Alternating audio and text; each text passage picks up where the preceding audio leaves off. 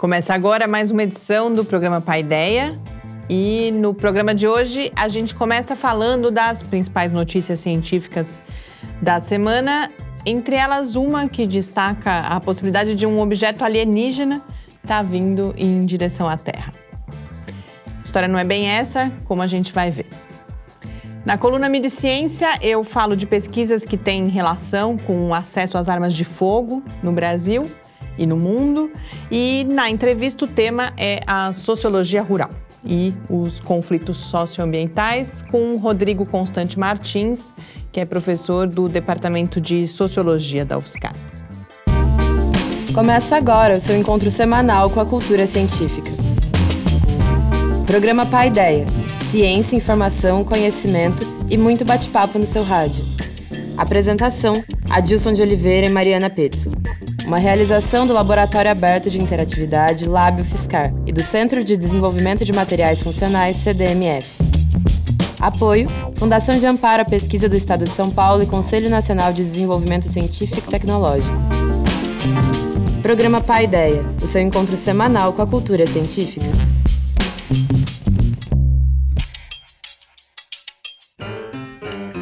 Muito boa noite. A gente começa agora mais uma edição do programa Paideia, que é uma realização do LAB, o Laboratório Aberto de Interatividade da UFSCar e do CDMF, que é o Centro de Desenvolvimento de Materiais Funcionais. A ideia vai ao ar todas as terças-feiras, nas redes sociais, no site do Lab e na Rádio Fiscar às 8 da noite, em 95,3 FM e também em www.radio.fiscar.br. Hoje eu volto a apresentar o programa sozinha. A professora Dilson está em compromissos acadêmicos fora de São Carlos. Mas na semana passada, quando ele ainda estava aqui, a gente comentou duas notícias de certa forma tristes para astronomia, para as pesquisas espaciais, que foi o encerramento das atividades do telescópio espacial Kepler e talvez também do Jeep Opportunity em sua missão em Marte. Nessa semana chegou ao fim mais uma missão, a missão da sonda Dawn, que foi lançada pela NASA em 2007 em direção ao cinturão de asteroides que fica entre Marte e Júpiter. Nesses 11 anos de funcionamento, a sonda mandou para a Terra muita informação sobre Ceres, sobre Vesta que estão entre os maiores objetos ali naquela região. E essas informações são muito importantes para ajudar na compreensão, ajudar a entender os processos que aconteceram ali no início da história do nosso sistema solar. Mais uma vez, a missão acabou porque a sonda perdeu a capacidade de controlar a sua orientação e, com isso, perdeu também totalmente a comunicação aqui com a Terra. Mas isso já era previsto e, mais uma vez, como a Dilson inclusive falou na semana passada, a NASA foi conservadora na estimativa de tempo de duração da missão, que já devia ter acabado há dois anos, em 2016, e durou aí até quase o final de 2018. A gente teve uma outra notícia astronômica essa semana, que, na minha opinião, foi bastante chocante. O Estadão, G1 e vários outros veículos da imprensa aqui no Brasil estamparam manchetes sobre um possível objeto produzido por uma civilização alienígena que estaria vindo em direção à Terra. É claro que essa notícia, se ela fosse verdade dessa forma, ela já seria bastante chocante ou surpreendente. Mas o que me chocou foi a forma como ela foi noticiada. Considerando que isso se trata só de uma hipótese e altamente improvável. Eu vou explicar. No final do ano passado, no final de 2017, como alguns talvez até lembrem, um telescópio no Havaí identificou um objeto estranho, misterioso, andando pelo nosso sistema solar que foi chamado de Oumuamua, que é um, uma palavra aí do idioma havaiano. Foi o primeiro objeto interestelar identificado aqui no sistema solar, ou seja, um objeto que veio de fora do sistema solar para cá, e ele se comporta de um jeito misterioso, acelerando quando a previsão era que isso não acontecesse. Como ainda não se sabe que força promove essa aceleração, dois pesquisadores produziram um artigo que ainda não foi publicado, mas está em vias de. E esse artigo apresenta algumas hipóteses e já bem no finalzinho diz que um cenário muito exótico seria o de um veleiro solar, ou seja, um, um, um objeto movido pela radiação e que esse veleiro, esse é um modelo que já foi previsto pelos cientistas aqui na Terra, nunca foi construído, obviamente, e esse objeto teria sido, então, na hipótese desses pesquisadores, enviado para cá por uma civilização alienígena. Acontece que, nunca é demais destacar, essa é só uma hipótese, é bastante improvável e, portanto, não merecia, na minha opinião, os títulos que ela recebeu em alguns jornais. Principalmente, é claro, porque essa notícia, uma notícia dessa natureza, tem um alto potencial de mexer bastante aí com a nossa imaginação. Para quem quiser saber mais, o astrônomo Cássio Barbosa me prometeu que escrever uma coluna sobre isso na sua página lá no G1, que é o Observatório, e ela já deve estar tá no ar quando esse paideia aí for publicado. Antes da gente ir para a coluna Mediciência, eu quero registrar aqui uma outra notícia que me chamou bastante atenção nessa semana e que, de certa forma, inclusive, tem relação com o tema da entrevista que a gente faz hoje aqui no programa. A agência FAPESP destacou a publicação de um artigo que faz um alerta sobre a construção de novas hidrelétricas, novas usinas hidrelétricas, com grandes barragens, inclusive, aqui no Brasil e em outros países em desenvolvimento. O artigo foi publicado por pesquisadores da Universidade Americana do Estado de Michigan, em um periódico científico bastante importante, que é o PNAS. E o primeiro autor, que se chama Emílio Moran, ele é professor visitante aqui na Unicamp. O alerta é que custos ambientais, como o desmatamento, a perda da biodiversidade e também os custos sociais dessas barragens, eles não estão sendo considerados. E que enquanto em países em desenvolvimento, na América do Norte, na Europa, mais barragens têm sido desativadas do que construídas, os países em desenvolvimento continuam apostando nessa política que seria, segundo esses autores, equivocada. O pesquisador aqui da Unicamp, o Moran, ele estuda especificamente a usina de Belo Monte e ele destaca, entre outros pontos, por exemplo, que as linhas de transmissão saindo ali de Belo Monte passam por cima das populações que foram bastante afetadas pela barragem, pela construção da usina. Elas passam ali levando energia aqui para as regiões sul e sudeste. E que além disso, a conta de luz dessas populações ali no entorno da usina ficou mais cara. Vamos agora então para a Mediciência. A ampliação do acesso legal às armas de fogo no Brasil está na pauta. Claro, a partir da promessa de campanha do agora presidente eleito Jair Bolsonaro. Só na última semana, por exemplo, o jornal o Globo registrou o aumento da procura por clubes de tiro no Rio de Janeiro e a Folha destacou a declaração do filho do Bolsonaro, o Eduardo, de que o acesso às armas deve ser ampliado por decreto presidencial. Ou seja, sem a necessidade de aprovação do Congresso Nacional. Nessa edição da coluna, eu destaco a notícia sobre o assunto que apareceu em vários dos principais veículos de imprensa do país sobre estudos que associam legislações mais rígidas de controle de armas de fogo à prevenção da morte de crianças. E eu aproveito para falar das contribuições que a ciência pode dar, e inclusive já vem dando, para esse debate. Mídia Ciência. Resumo semanal comentado das principais notícias sobre ciência e tecnologia do Brasil e do mundo.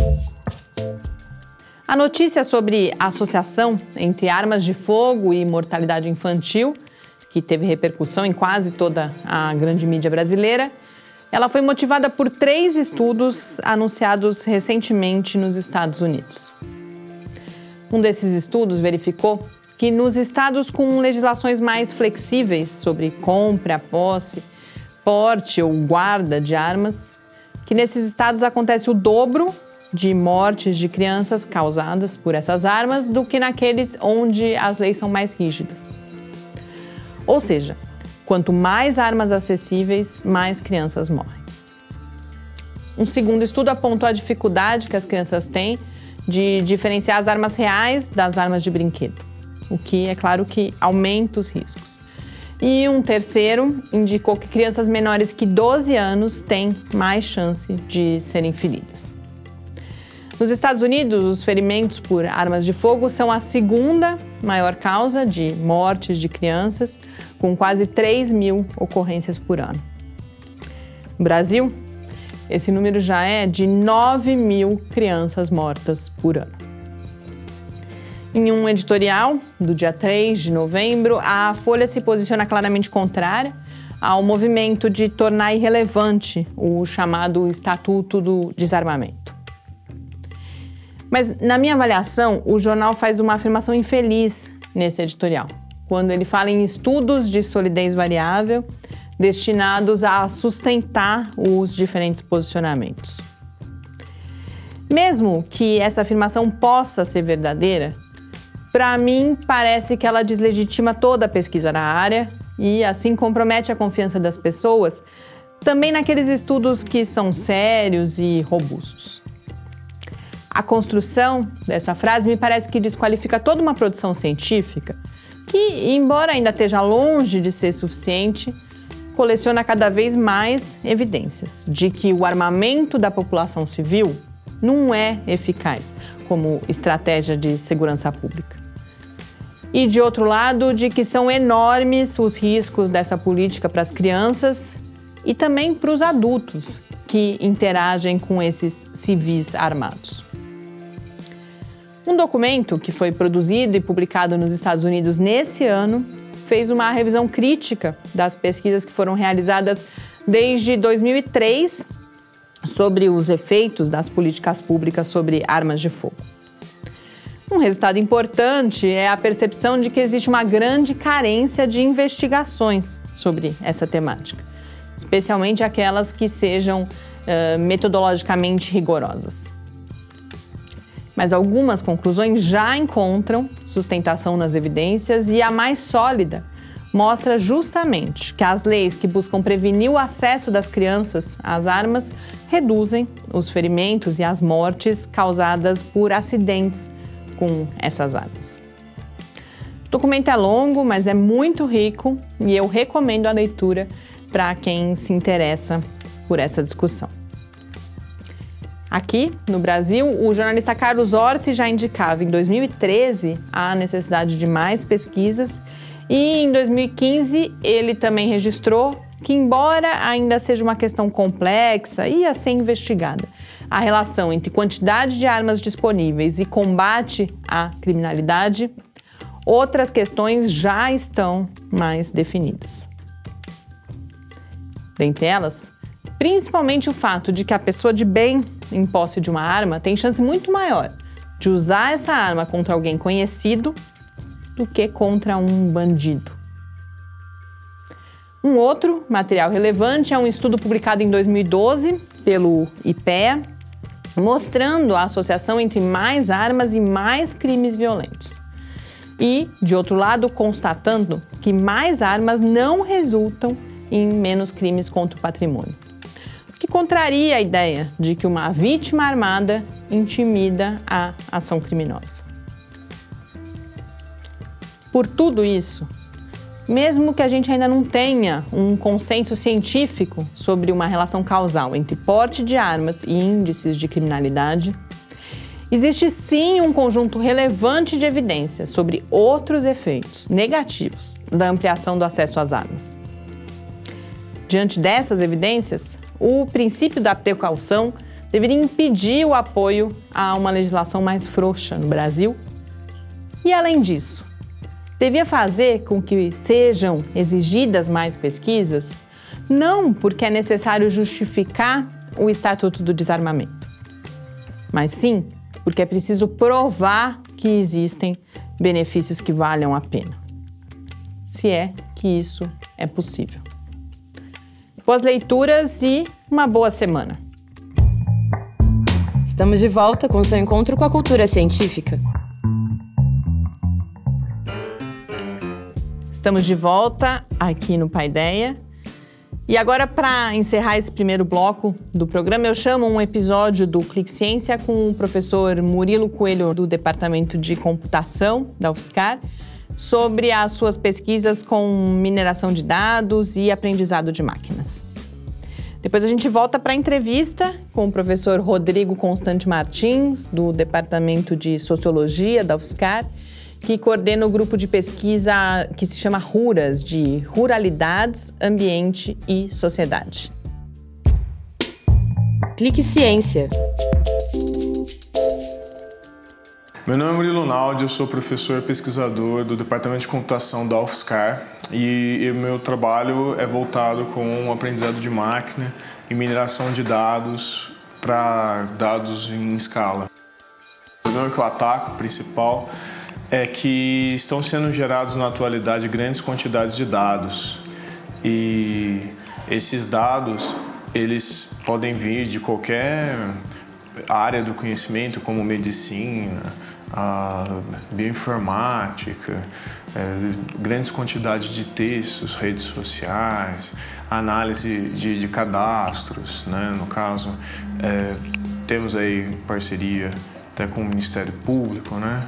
E então a ideia é que nós temos já os algoritmos tradicionais de aprendizado de máquina que são voltados para é, um, um, método em que você tem que obter esses dados, é, trabalhar com eles de forma a limpá-los e padronizá-los para poderem serem, ser úteis então, escolher algum algoritmo de aprendizado de máquina que nos permita alguma tarefa, por exemplo, uma predição, uma regressão ou uma categorização. Esses métodos, né, eles precisam ser trabalhados, adaptados para esse novo contexto, onde os dados estão sempre sendo gerados, sempre crescendo. Então, o modelo gerado pela forma tradicional em pouco tempo ele pode se tornar obsoleto devido a essa grande velocidade em que os dados são gerados.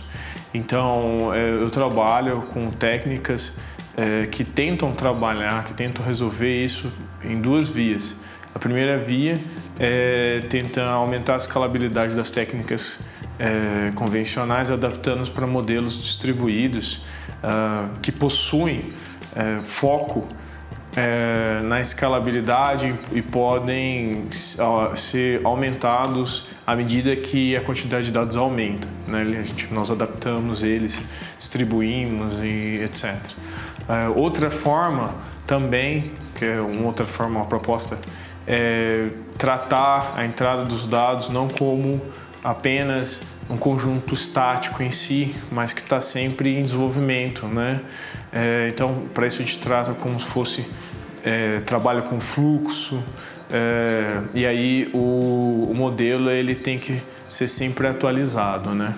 E também sou especialista na área de algoritmos para otimização evolutivo para evoluir esses modelos e nós estamos tentando trabalhar na, é, de forma que eles evoluam com o tempo, ou seja, à medida que os dados mudem e novos padrões sejam detectados, é, poder detectar alguns padrões que podem ser considerados como erros, né, que não, não fazem parte daquilo que, que se procura, padrões de novidade, categorias novas, é, tudo isso usando é, técnicas novas de apresentação, como semântica, uh, baseado em conhecimento uh, já público, como Wikipedia ou, ou os grams que o Google deixa disponível e outras medidas em geral. Então, é, esse basicamente é nosso trabalho.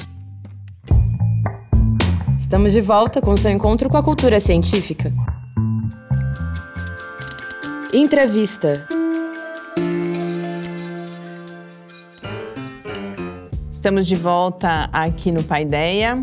Hoje na entrevista eu converso com Rodrigo Constante Martins, que é professor do Departamento de Sociologia da UFSCar, coordenador do programa de pós-graduação em Sociologia e que atua também no programa de pós-graduação em Ciências Ambientais. Rodrigo, boa noite. Muito obrigada. É um grande prazer poder conversar com você aqui no Paideia hoje. Boa noite, Mariana. É, Para mim também é um grande prazer estar aqui com vocês.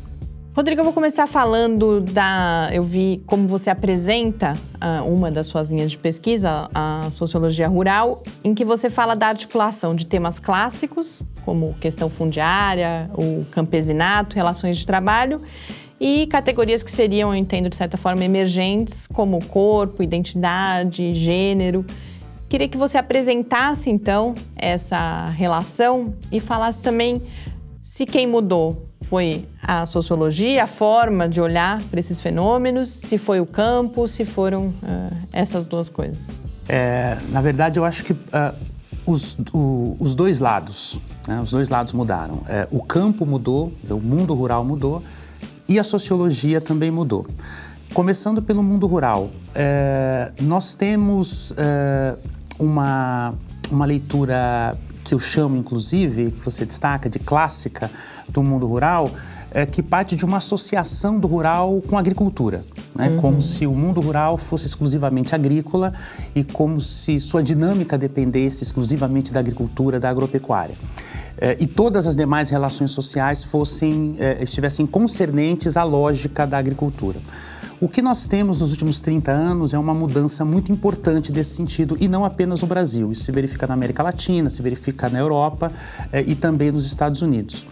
Eh, o mundo rural, na sua relação com os espaços urbanos, eh, teve, teve, sua dinâmica alterada eh, por conta de uma série de demandas e também de transformações eh, político-institucionais.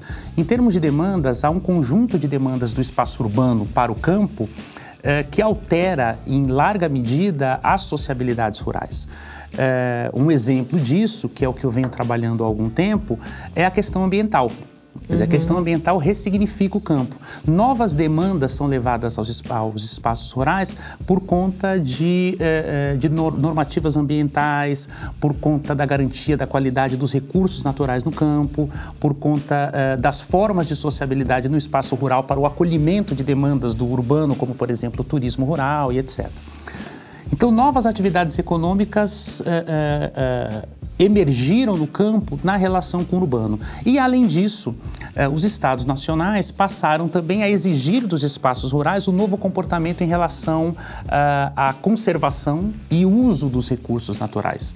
Né? Nós temos, eh, no caso brasileiro, por exemplo, recentemente a aprovação do novo Código Florestal, em 2012, pela presidenta Dilma Rousseff, mostrou isso. Né? Como todo o debate acerca do que é feito no campo, do que é feito na agricultura e para além da agricultura, agricultura, como por exemplo a conservação de matas e florestas, passa também por uma demanda do espaço urbano, que é uma demanda de sustentabilidade, por sustentabilidade, que resulta da emergência da questão ambiental no cenário internacional e que eh, aqui no Brasil também se consolidou eh, desde a década de 70. Então o campo mudou mudou em termos de atividades e mudou em termos de, do que nós chamamos de morfologia social. Nós temos novos grupos sociais no campo. Né? Então, a ideia do campo como espaço somente da agricultura familiar, eh, o campesinato, e da grande produção agrícola, eh, ela é, esse, essa ideia se alterou por conta das estatísticas que foram eh, surgindo, sobretudo na década de 80. Nós temos, por exemplo, uh, se pensarmos no nosso caso, né, no caso da nossa região de São Carlos, nós temos uma agricultura uh, fortemente uh, ligada aos complexos agroindustriais, né, que é a agricultura sucroalcooleira, o setor sucroalcooleiro, a, a produção de cana-de-açúcar e, e, a produção de laranja, mas nós também temos eh, assentamentos rurais em produção de alimentos, nós também temos eh, a expansão do chamado turismo rural ou turismo ecológico, nós temos municípios que dependem fundamentalmente disso em sua economia, o exemplo aqui de Brotas, uhum. nós temos eh, uma área de proteção ambiental que é a APA Corumbataí, né, em que há comunidades que vivem no interior dessa APA é, com uma lógica de reprodução que é atrelada aos princípios de gestão da APA, ou seja, trata-se de um espaço, como nós chamamos hoje, o espaço de um rural socioambiental, que não está atrelado a, nem à grande agricultura, nem aos novos investimentos no campo do turismo rural. E há também, para finalizar essas transformações no campo, é, a emergência do que a literatura chama dos neo-rurais. Quem são os neo-rurais? São, sobretudo, é, grupos sociais ligados à classe média, classe média alta, no espaço urbano, que a partir de, de determinado momento da vida procuram os espaços rurais relativamente próximos à cidade, uhum. aos grandes centros urbanos, para, para poderem viver, né? buscando qualidade de vida, entendendo aí qualidade de vida como a distância de todos os custos dos centros urbanos, de poluição e tudo isso. Então o rural se transformou. Além disso, nós tivemos transformações na sociologia, e em particular na sociologia rural. A sociologia rural, é, é, ela se funda no início do século XX, é, dedicada fundamentalmente ao estudo da chamada questão agrária e do campesinato. Então, todo o debate da sociologia rural da primeira metade do século XX é marcado uh, pela discussão sobre o processo de, de, industrialização da agricultura, que se consolida eh, eh, nas décadas já de, de, 60 e 70, principalmente no Brasil. nós, tivemos, nós tínhamos o debate no campo da sociologia rural voltado às formas de reprodução do campesinato, a, manutenção da pequena propriedade, da pequena produção agrícola ante a expansão da, da grande propriedade agrícola. No caso caso brasileiro, isso se consolidou com a, com a constituição do chamado agronegócio, os complexos agroindustriais, é, e tudo isso atrelado a um marco teórico, alguns poucos marcos teóricos que discutiam basicamente aquilo que chamávamos de capitalismo agrário. Uhum. A partir das mudanças ocorridas no campo, é, esse paradigma do capitalismo agrário deixou de dar conta dessas transformações. Então, é, a, a sociologia rural passa a se renovar em é, consonância com a sociologia num marco mais amplo, discutindo, por exemplo, novas identidades sociais no campo a partir dessas transformações na morfologia social dos espaços rurais. E aí temas como é, corpo, é, identidade, é, etnias, tudo isso ganha espaço na sociologia rural, também porque uh, as demandas relacionadas a essas identidades por parte dos grupos e classes sociais no campo surgem. Né? Um exemplo sintomático disso é, é, aquilo que também se converteu em política pública, que é a demanda pela é, reserva de, de, áreas, pela reserva de regiões para a manutenção da cultura quilombola. Uhum. Então, os espaços quilombola, por exemplo, são hoje um desafio para os marcos teóricos iniciais da sociologia rural que não tratavam é, desse componente étnico que é tão importante na, na formação da sociedade brasileira. Quando você fala das transformações no campo, particularmente, uh, a questão ambiental, a emergência da, da questão ambiental aparece como, me parece como algo bastante relevante. E você fala também de uma construção social dessa questão. Então, que uh, ah, para a gente parece, ah, sempre esteve aí, é inevitável, mas você destaca inclusive que houve um hiato entre as primeiras pesquisas, por exemplo, nas áreas uh, agrárias ou de ciências biológicas, identificando uh, a necessidade de olhar para essa questão ambiental e essa questão ganhar a ressonância internacional que ela tem hoje. Eu queria te fazer duas questões. Por que esse ato? O que significa essa construção uh, também social de um discurso sobre a questão ambiental?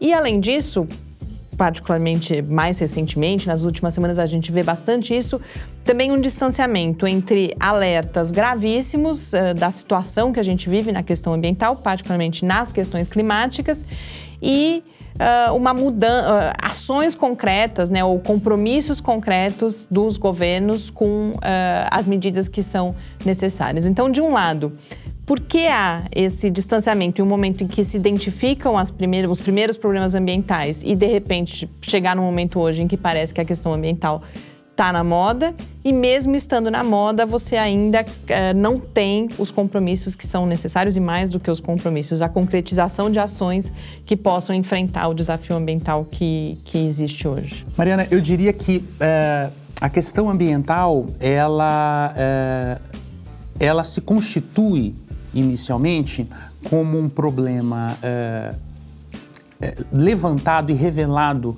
pela ciência, muito uh, em uma lógica de desencaixe espaço-temporal. Ou seja, eh, nós discutimos a questão ambiental inicialmente na década de 70, né, o grande marco dessa discussão internacionalmente é, é, é 1972, com a primeira Conferência Internacional em Estocolmo, eh, mas discutimos a partir de prognósticos em relação ao que aconteceria com os recursos naturais, o uso dos recursos naturais eh, do planeta. Ou seja, nós estávamos naquela ocasião discutindo o que ocorreria ao longo do tempo, mas as pessoas no seu cotidiano, nas práticas sociais, não sentiam naquela ocasião o que de fato era a questão ambiental. É, isso começa a ser sentido por diferentes sociedades, por diferentes estados nacionais em particular, porque a discussão ambiental passa muito pela perspectiva do Estado Nacional, ao longo do tempo. Então, eh, o problema da escassez de água, quando se agrava na África desde o final dos anos 80, isso se revela como um problema ambiental grave. Eh, no caso brasileiro, né? Vamos falar aqui de, bem particular de São Paulo. A chamada crise hídrica paulista, ela revela, ela nos revela a amplitude dessa crise ambiental é, global é, o próprio aquecimento global. Nós, nós, temos aí a mudança na temperatura do planeta, mas também sentimos, enquanto falamos de mudança na, na, temperatura do planeta, enquanto falamos de aquecimento global, isso parece muito distante do cotidiano das pessoas. Agora, quando ocorre uma situação efetiva de elevação da temperatura diária, uhum. né, e uh, uh, uh, as, as pessoas começam a sentir essa elevação, a associação com o aquecimento global, por incrível que pareça, também não é direta. Né? Uhum. Então, por que eu estou fazendo esse, esse alinhamento de situações? Porque a questão ambiental ela se consolida inicialmente no campo científico por conta dos instrumentos que a ciência conseguiu desenvolver para antecipar realidades é, é, concretas, para antecipar realidades que não são apenas naturais, mas também sociais. Mas isso não se consolidou ainda como uma referência nas práticas de eh, eh, diferentes agentes econômicos, ou seja, de grupos e classes sociais que estão atuando na economia, e também não se consolidou no nosso comportamento cotidiano em relação ao uso dos recursos e ao descarte dos recursos naturais. Tanto é que, eh, a, por mais contraditório que possa parecer, a chamada educação ambiental ainda é um grande desafio a ser pensado. É, nesse sentido, é, a questão ambiental, ela é, e aí eu entro um, é, um pouco na, na, no início da sua pergunta, que diz respeito ao modo como trabalha essa questão, é, ela é fundamentalmente é, um elemento de construção social. Construção social no sentido de que ela está ainda sendo disputada. O que se chama de questão ambiental ainda é um objeto de disputa. É uma arena simbólica de disputas, o que se classifica por questão ambiental. Talvez o exemplo mais concreto disso seja uh, a insegurança que se tem na definição sobre o que é exatamente o aquecimento global, inclusive com dados científicos que apontam para a, a existência da elevação da temperatura do planeta não como resultado das atividades antrópicas, ou seja, uhum. como resultado da, da, das atividades sociais, eh, principalmente da nossa economia industrial. É, isso revela o quê? Isso revela que essa disputa, é, que é uma disputa importante nesse momento, ela é, avança avança sendo colocada em pauta e na agenda política internacional, mas há mobilização de argumentos de diferentes lados, ou seja, de diferentes perspectivas, tentando classificar aquilo que de fato é a moderna questão ambiental. E uma das dimensões fundamentais do, das relações de poder, nós discutimos muito isso em sociologia, e em particular na sociologia é, rural e ambiental, é, é, é, a lógica classificatória. Ou seja, é, os grupos sociais ou aqueles agentes sociais que têm a fala autorizada, ou seja, reconhecida socialmente como legítima, em termos de descrição das experiências sociais, é, tem um papel decisivo nessas relações de poder. É por isso que a ciência tem um papel decisivo nesse debate. Mas a própria ciência cria argumentos que são é, evidenciam né, o processo de, de, de mudanças climáticas como resultado da atividade antrópica e também a trabalhos científicos que, independente de como são financiados ou não, mas que usam instrumentos científicos próximos daqueles que são utilizados é, pelos defensores do, do, da ação antrópica no aquecimento global, que tentam mostrar que é, esse aquecimento, essa elevação da temperatura no planeta ocorreria sem o ritmo e a intensidade do processo de industrialização dos dois últimos é, séculos. Agora, quando nós pensamos isso no caso brasileiro, e no nosso cenário político, a complexidade é ainda maior. Né? É ainda maior por quê? Porque nesse momento, pelo menos eh, a partir dos discursos do presidente eleito, eh, isso é são discursos que vêm já antes mesmo da campanha eleitoral e ele manteve na campanha eleitoral e foi eleito com essa plataforma, eh, ele não pretende alinhar a atuação do Brasil no cenário internacional, em particular no debate sobre a questão ambiental, ele não pretende alinhar o país com os grandes acordos internacionais que foram firmados, né? tomando uma posição que se aproxima mais daquilo que ocorre hoje com o governo norte-americano. É, há, por exemplo, a ameaça do que, de que o Brasil saia do Acordo de uhum. Paris, né? o que é realmente é, um ato uh, simbólico é, muito importante e, marcante. É, esse, agora, como isso ocorrerá, ainda é difícil saber por quê. Porque a questão ambiental, você utilizou até uma expressão dizendo que ela está na moda, e de fato é também moda, mas ela já foi incorporada pelo mercado. Então, uh, nos primeiros discursos né, também do, do, presidente eleito é, em relação à possível extinção do Ministério do Meio Ambiente, é, houve um recuo nessa proposta, mas um recuo não por conta da reação do movimento ambientalista ou da sociedade civil organizada demandando que a pauta ambiental fosse tratada de outro modo pelo, esse, pelo próximo governo, mas houve um recuo por conta da pressão do próprio agronegócio no Brasil, né, que é um agronegócio que é, depende da exportação de sua produção. E no mercado internacional, a circulação desses produtos primários está muito associada ao tipo de enquadramento ambiental que existe por parte desses produtores nos seus países de origem. É isso que permite, por exemplo, a abertura de novos mercados e também a participação em acordos de comercialização uh, que fogem dos regimes de proteção uh, tarifária que nós temos mundo afora. Então, a partir dessa preocupação, houve uma reação desse setor é, se sentindo prejudicado né, por conta da, uh, de um discurso que coloca a questão ambiental em segundo plano. E isso uh, a partir de uma reação estritamente de mercado.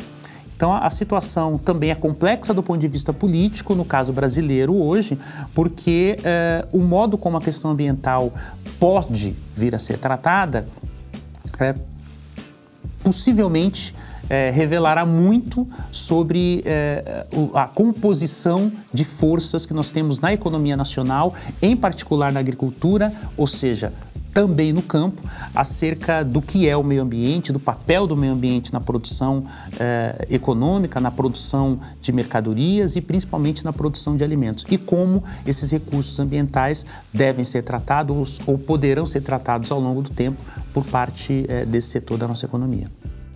E no contexto dessa discussão, um dos, uh, dos conceitos que você usa é você fala em instrumentos econômicos de gestão do meio natural. O que significa falar nesses instrumentos econômicos? Basicamente, eh, nós temos, em termos de política ambiental, nós temos dois grupos de instrumentos de política ambiental. Um grupo que é chamado grupo de comando e controle.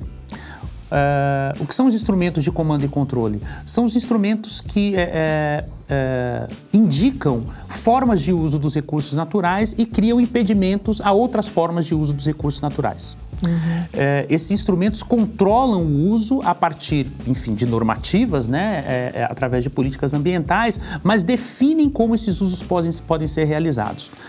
O que os instrumentos econômicos fazem? E há toda uma problemática em torno disso. Eles tentam uh, garantir a liberdade de uso dos recursos naturais por parte dos agentes econômicos, uhum. criando apenas, uh, re, não restrições, mas criando apenas um cenário de pressão para que esses agentes econômicos adotem um comportamento, eh, a princípio, sustentável de uso dos recursos. Que cenário de pressão? Veja bem, agora eu falo de pressão e não restrição. Que cenário de pressão é esse? É o cenário de mercado. Uhum. Então, uh, um exemplo é a criação de um valor econômico para a, a emissão de CO2. Uhum. Ou seja, a emissão de CO2 até determinado limite, ela seria proibida com o uso de um instrumento de comando e controle. Através do uso do instrumento de mercado, é, a emissão de CO2, ou seja, gás carbônico, ela deixa de ser proibida acima de determinado limite, mas esse instrumento de mercado cobraria do agente emissor um valor para que ele é, é, embuta esse valor no cálculo econômico de sua atividade. Uhum. Né? E isso estimularia a adoção de, um, de uma conduta economicamente racional de uso dos recursos naturais. É, o que eu discuto muito nos meus trabalhos é que a implementação desses instrumentos econômicos de gestão ambiental ela é bastante complexa. Por quê? Porque esse chamado cálculo econômico por parte dos agentes ele é muito relativo depende do agente. Uhum. Né? Depende da capacidade de incorporação desses custos por parte dos agentes econômicos e principalmente da capacidade de expansão desses custos ou de repasse desses custos para a própria economia. Então nós podemos nos ver eventualmente uma situação em que uma conduta uh, ambiental uh, degradante em termos de uso dos recursos naturais, seja compensada economicamente pela própria sociedade através do pagamento uhum. de valores mais elevados de certas mercadorias. Então, os instrumentos econômicos de gestão ambiental, que hoje seguem se disseminando no mundo, eh, eles são debatidos em grupos de trabalho, tanto da OCDE quanto do Banco Mundial, eh, e são eh, encaminhados e orientados por parte dessas agências multilaterais como sendo os instrumentos mais adequados hoje de gestão ambiental, justamente porque preservam a individualidade do, agente econômico, eles são bastante complexos em termos de resultados e em termos também de possibilidades de alcances de metas ambientais por parte é, da, das sociedades modernas. A gente tem visões de mundo diferentes, né? Dependendo de, de, de quais me mecanismos você adota. Sim, são visões de mundo diferentes. Por quê? Porque são estratégias, inclusive, de classificação da experiência social diferentes. O que se pensa sobre o que é a questão ambiental ou como se deve usar os recursos naturais uh, uh, se diferencia a partir das expectativas criadas. Né? Então, nesse sentido, há tanto discurso de que, bom, a degradação ambiental ela faz parte da economia, ela faz parte dos processos de desenvolvimento e esse é um custo com o qual nós podemos nos relacionar, quanto o discurso eh, que tenta mostrar como, a partir da incorporação da temática ambiental na organização das atividades sociais e econômicas em particular, nós podemos ter uma nova economia sendo criada para além do paradigma verde, que já ficou para trás também, uhum. né? uma nova economia sendo criada que, inclusive, atribua novos significados à conservação dos recursos naturais e que não seja sejam apenas significados econômicos. econômicos né? Né? Então, nesse sentido, de fato, é o que você disse. São visões de mundo que estão em disputa, ou seja, são formas de classificação do que é o mundo, do que é o meio ambiente, da importância dos recursos naturais, e isso passa pela economia também, e hoje a economia ocupa um espaço preponderante nesse debate, mas isso não é apenas econômico. Né? Há dimensões culturais, há dimensões, há significados religiosos em várias sociedades é, atribuídos aos, a diferentes recursos naturais e que precisam de fato ser ponderados se nós quisermos articular a questão ambiental com todo o debate sobre diversidade é, social que nós é, hoje temos, felizmente, na pauta política internacional. Eu queria falar um pouco agora de algumas uh, pesquisas mais específicas suas e uma delas você mesmo já adiantou. Já há bastante tempo você vem trabalhando com essa questão das águas e particularmente com os modelos de governança participativa. Queria que primeiro você apresentasse brevemente, compartilhasse aí com quem está nos acompanhando que modelos são esses e que pesquisas, uh, quais são as pesquisas que você realiza, uh, quais são as principais questões nesses estudos. Bem, sobre uh, a, a, a, consolidação da questão ambiental no, na agenda política nacional, né, pensando em Brasil, Desde a Constituição de 88, nós tivemos a proliferação de, de organismos descentralizados de gestão ou acompanhamento da gestão pública. Dentre esses organismos, nós tivemos a criação pela Constituição, mas isso depois a implementação por diferentes estados no país, do chamado, dos chamados comitês de bacias hidrográficas, responsáveis pela gestão das águas em nível territorial, no nível das bacias hidrográficas. É, esses comitês são arenas descentralizadas e participativas de gestão ambiental. É, eu tenho um particular interesse, venho pesquisando já há algum tempo, a participação social dentro desses comitês de bacia hidrográfica, ou seja, o debate sobre gestão e governança da água nos espaços rurais, no interior dos comitês de bacia. É, e trabalho no estado de São Paulo. É, o Estado de São Paulo hoje ele é dividido, quer dizer, desde 1900 a primeira legislação de 1991, ele é dividido em 22 comitês de bacia hidrográfica. E esses comitês de bacia hidrográfica são responsáveis é, pela gestão das águas em, em sua respectiva unidade de gerenciamento hidrográfico. É, essas unidades, que são os territórios dos comitês, é, não há um, enfim, um, um, número padrão de municípios, porque o recorte é relativamente fisiográfico, mas nós temos aí em torno de 35, 37, 38 municípios em cada comitê de bacia hidrográfica. Uhum. Né? O nosso comitê tem em torno disso, o nosso comitê, eu digo São Carlos, que está dentro do comitê de bacia da unidade do Tietê Jacaré. Eu venho pesquisando já há algum tempo é, a forma como as demandas do campo, ou seja, as questões relacionadas ao uso da água nas áreas rurais, são tratadas no interior dos comitês de bacia. E é, várias questões aparecem nessas pesquisas. Né? Uma delas, e que não poderia é, ser diferente por conta da própria história é, das áreas rurais no Brasil, é, a propriedade, o papel da propriedade privada nesse debate. Então, a propriedade privada da terra tem um peso decisivo quando se fala em acesso à água uhum. nas áreas rurais. Né? Porque, diferentemente dos espaços urbanos, onde nós temos sistemas de abastecimento, no campo não é assim que funciona. Né? Então, o mercado de terras, de, de, de é, áreas que são próximas a cursos d'água, é, o acesso à, água subterrânea, tudo isso influencia sobremaneira o interesse de certos grupos econômicos em relação à chamada gestão das águas ou governança das águas no espaço rural. Essa governança se dá por via dos comitês de bacia que, como já disse, são participativos, ela se dá uh, através uh, de um, da criação de uma arena, que é o comitê, com a participação de representantes do governo do Estado, da sociedade civil e das prefeituras, ou seja, do poder público municipal. De maneira geral, no estado de São Paulo, os comitês são constituídos de 30, por 33 representantes. Então, 11 representantes do governo do estado, 11 representantes das prefeituras e 11 representantes da sociedade civil. Uhum. No caso dos comitês em áreas rurais, eh, esses representantes da sociedade civil são eh, ligados fundamentalmente ao agronegócio sucroalcooleiro ou à citricultura, né, produção de laranja no estado de São Paulo. E são setores que atuam organizadamente, é isso que as minhas pesquisas vêm mostrando, que eles atuam organizadamente nessa arena de gestão. É, ou nas arenas de gestão, porque eles atuam em mais de um comitê. É, e isso significa que eles entenderam né, como funcionam os comitês de bacia hidrográfica e usam os comitês de bacia hidrográfica como espaço de defesa dos seus interesses em relação ao uso da água.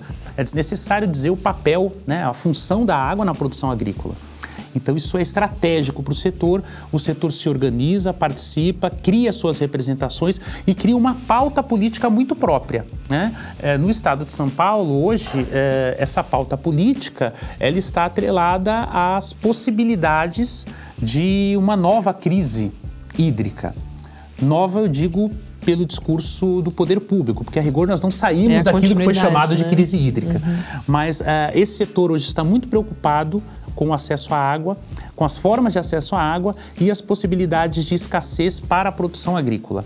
Então, eh, ele vem se organizando e atuando nos comitês de bacia hidrográfica do Estado a partir eh, de demandas que procuram evitar a exposição do setor a uma situação como essa. Eu venho trabalhando agora em um estudo, eh, eu digo agora, mas já tem três ou quatro anos, a última pesquisa que venho fazendo sobre eh, os comitês, que estou fazendo, aliás, porque não terminou, é, reúne 13 comitês de bacia hidrográfica, que são todos os comitês de bacia do estado de São Paulo das áreas rurais. E eu estou fazendo, juntamente com um grupo de pesquisa, o RURAS, o mapeamento da participação do setor agrícola e agroindustrial dentro desses comitês desde a criação de cada um desses comitês. Então, hoje nós temos um mapa dos comitês de bacia em relação à participação desse setor, o histórico da participação desse setor, com cada entidade que participou do comitê, cada representante efetivo no comitê. Isso foi, foi um amplo levantamento feito através das atas desses comitês. É, imagine que o primeiro comitê foi criado efetivamente em 1995 né, e com gestões bianuais. É, então, nós temos esses dados e que nos revelam é, é, situações bastante interessantes e específicas também em relação a cada região do estado de São Paulo, é, a partir do contexto de escassez de água ou de crise do acesso à água em cada uma das regiões do estado de São Paulo. Mas a presença desses setores significa que outros setores não estão representados?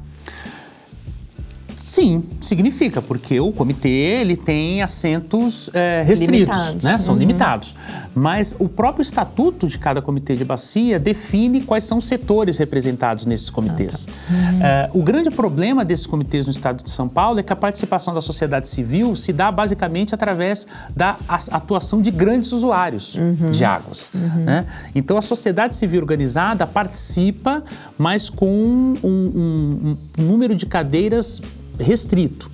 Né? Ela não tem o mesmo peso que tem esses setores é, é, organizados e de grandes usuários. Então, alguns movimentos ambientalistas participam, no próprio comitê aqui Tietê Jacaré, nós temos movimentos ambientalistas que participam, mas a força do, do setor é, organizado em torno do agronegócio, em torno das agroindústrias da região, é, é muito forte no interior do nosso comitê e isso se repercute também nos outros comitês do Estado. Porque também é, possível, é preciso considerar que esses setores participam do debate sobre, sobre governança da água dentro dos comitês, com sua força e também articulados ao poder público.